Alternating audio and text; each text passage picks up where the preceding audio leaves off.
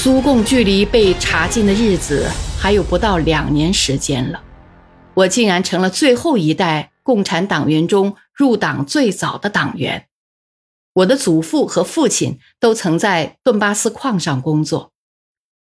后来，我的弟弟，已经过世的叶夫盖尼也在那个矿上工作。不过，掌面已经到了地下一公里的深处。他们在阴暗潮湿的地下劳动，并不是为了捞个什么党员的称号。这首先是因为他们的生活方式就是如此。矿山是一个劳动条件非常艰苦的地方，常常还非常危险。在那里工作的人性格都非常坚强。人到了地底下，身上的所有杂质都全被冲刷得干干净净了。矿工的劳动又好比是一种日常平凡的英雄行为。他们很知道自己的价值，也许正因为如此，有一回，当我假期回家探亲的时候，弟弟见我的手提箱里有一本《星火》杂志，是以戴矿工头盔的赫鲁晓夫像为封面，便很严肃地问：“这么一副嘴脸，怎么还戴上咱们矿工的头盔了？”也不知道怎么搞的，全家人里头只有我成了苏共党员。甚至我的夫人柳德米拉·谢尔盖耶夫娜，当有人提议要她入党时，她却这样回答：“我家已经有一个党员，这就够了。”一九八二年十一月二十二号，安德罗波夫在中央全会做了一个有关组织问题的简短发言。他对中央委员会们说：“现在需要对经济给予特别关注。”政治局以为有必要在中央设立一个管经济的书记的职位，接着就提出了我的名字。全会赞同了安德罗波夫的意见。全会过后，我立刻被任命为中央经济部部长。我永远都不会忘记那次全会，它使我的生命之流进入了另一个完全不同的河道。没有那次全会，我还真不知道自己未来的命运将会如何。接下来，我收到了许多口头和书面祝贺。我至今还保存着我父母发来的电报。两位老人家现在已经不在人世了。电报中说：“亲爱的尼古拉，祝贺你当选为苏共中央书记。孩子，你的肩头现在承担着重大的责任，你要不辜负人民的信任。祝你身体健康，工作上获得巨大成绩。亲吻你，拥抱你。”矿区的普通劳动者距离高层领导和大政治非常遥远，他们表达的是人民的信任，因为他们就是人民，就是那些国家领导人应该为之活着和工作的人。这一生，我始终努力不懈，以求不辜负人民和父母的信任。但是苏共被出卖了，因此我发誓再不加入其他任何政党。我一定信守自己的誓言，为您全景再现苏共垮台历史事件真相，穿越时空迷雾的深刻醒思，叩问各加盟共和国现状与未来，请听大国悲剧——苏联解体的前因后果。几次决定命运的人民代表大会。正如所知，首次通过民主选举产生的第一届人民代表大会于一九八九年五月二十五号上午十时在克里姆林宫大会堂开幕。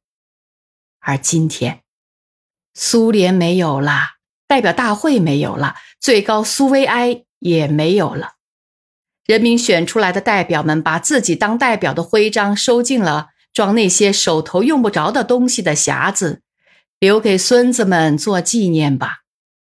不过，所有的人都应该记住，解散代表大会和苏联最高苏维埃是一九九一年八月以后民主派破坏俄国政权的一系列行动的先声。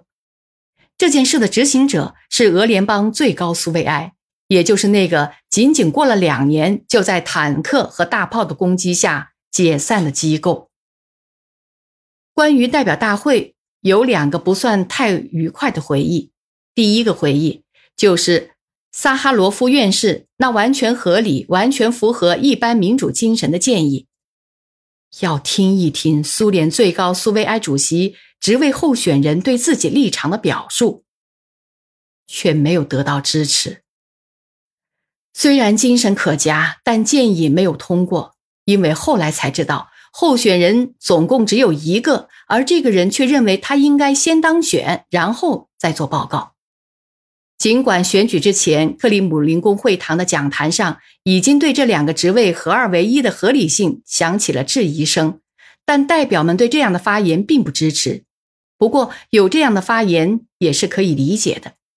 在那些日子，除戈尔巴乔夫外，别无选择，所以著名作家、身负众望的人民代表成吉思·艾特马托夫。才建议他作为苏联最高苏维埃主席职位的候选人。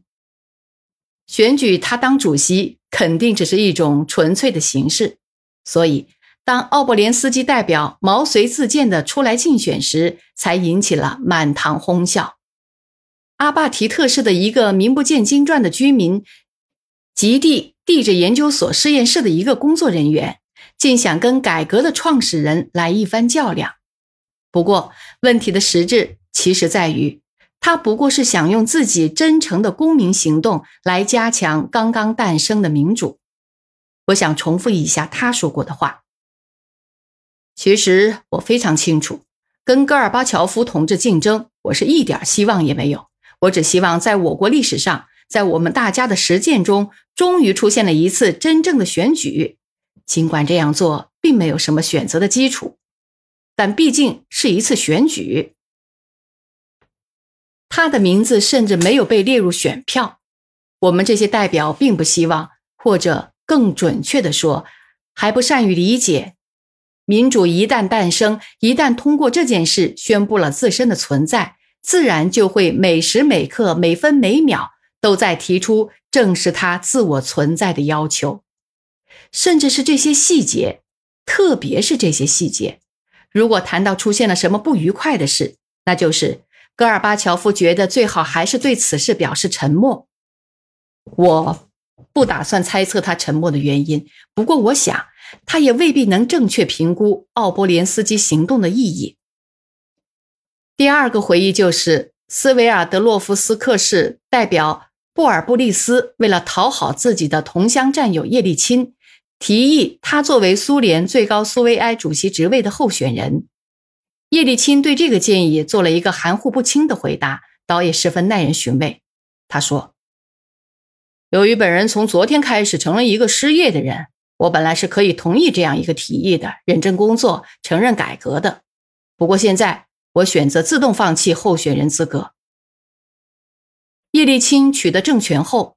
没有忘记这位忠诚到不肯谄媚的人物的功绩，把他任命到一个至今人们也搞不大清楚、也根本不需要的职位上，当上了国务秘书。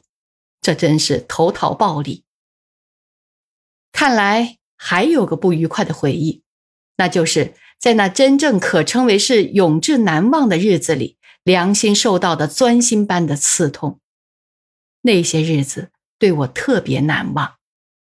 六月七号上午，在苏联新一届的最高苏维埃会议上，后来又在人民代表大会的会议上，我被任命为并被批准为国家部长会议主席。这并不是一个形式上的任命。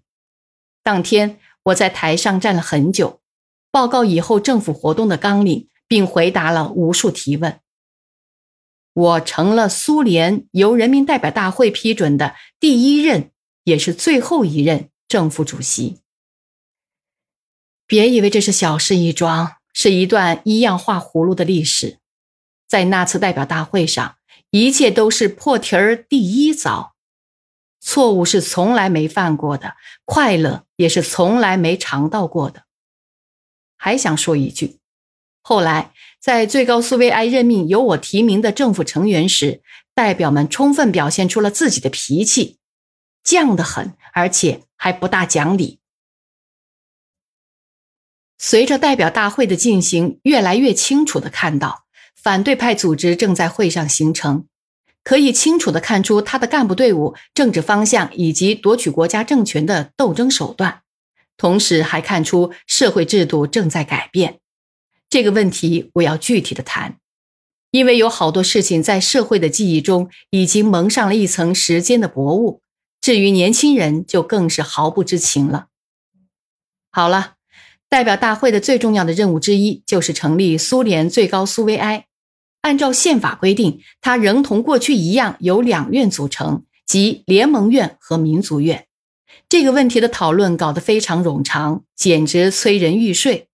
就拟定名单程序、各加盟共和国额度、提名办法、投票等内容发言的达数十人之多。最后等到所有的问题都讨论一遍，才把提出的名单提交无记名投票。俄联邦民族院的选票中列出了十二名候选人，其中包括叶利钦。投他的票的代表当中，有一千一百八十五人赞成，九百六十四人反对。其他各位候选人得到的反对票比他都要少得多。就俄联邦代表进行投票时，还有一个特点，那就是如果每个共和国出一个名额，应该是十一个名额。但选票上的候选人却有十二个，这样一来，叶利钦就没有能够进入最高苏维埃。在组成联盟院的过程中，许多事件也令人难忘。有些人民代表表现得蛮不讲理，破坏议事规程，站着讲台不下台，抓住话筒不放，对什么问题都评头论足。对他们的投票情况就更是说明问题。比如扎斯拉夫斯卡亚院士。他可是农村无前途论的提出者，同意他的票仅为五百九十一票，而反对他的则达到一千五百五十八票。支持扎斯拉夫斯基的为八百二十九票，反对的为一千三百二十票。后来，这个人在莫斯科的卢卡加镇，由于做生意搞诈骗，大大的出过一回风头，然后就从政治舞台上消失了。这样，在最高苏维埃选举中落选的有波波夫，后来在首都当上了不走运的市长；他的不走运的副手斯坦凯维奇，以及著名的农业问题评论家切尔尼琴科。这个人在批评我们的农民的同时，又在自己的口袋里揣着一枚由他创立的，说来惭愧，几乎没有党员的农业党的图章。总之。根据最高苏维埃选举的结果，可以得出结论，就是大多数人民代表不支持当时正在出现的反对派。他们隐约的明白或者感到这里存在着一种对国家的危险。几天之后，一个当选为民族院人民代表的鄂木斯克国立大学劳动法、环境法和农业法副教授卡赞尼克提出一项议案，建议。在不经过投票的情况下，由叶利钦取代本人进入民族院。同志们，我担心，如果再投一次票，叶利钦同志还是通不过，而这种情况绝对不该发生。这种提议竟然被通过了，叶利钦就以这种非常奇怪的方式当上了苏联最高苏维埃的委员，乃至其中一个委员会的主席。为了感谢这一行动。叶利钦在当上俄罗斯总统后，随即任命卡赞尼克为国家总检察长。不过，这位天真的、看来也正派的人，还是看清自己究竟落到了什么人堆里，于是很快又回到了自己的故乡鄂姆斯克。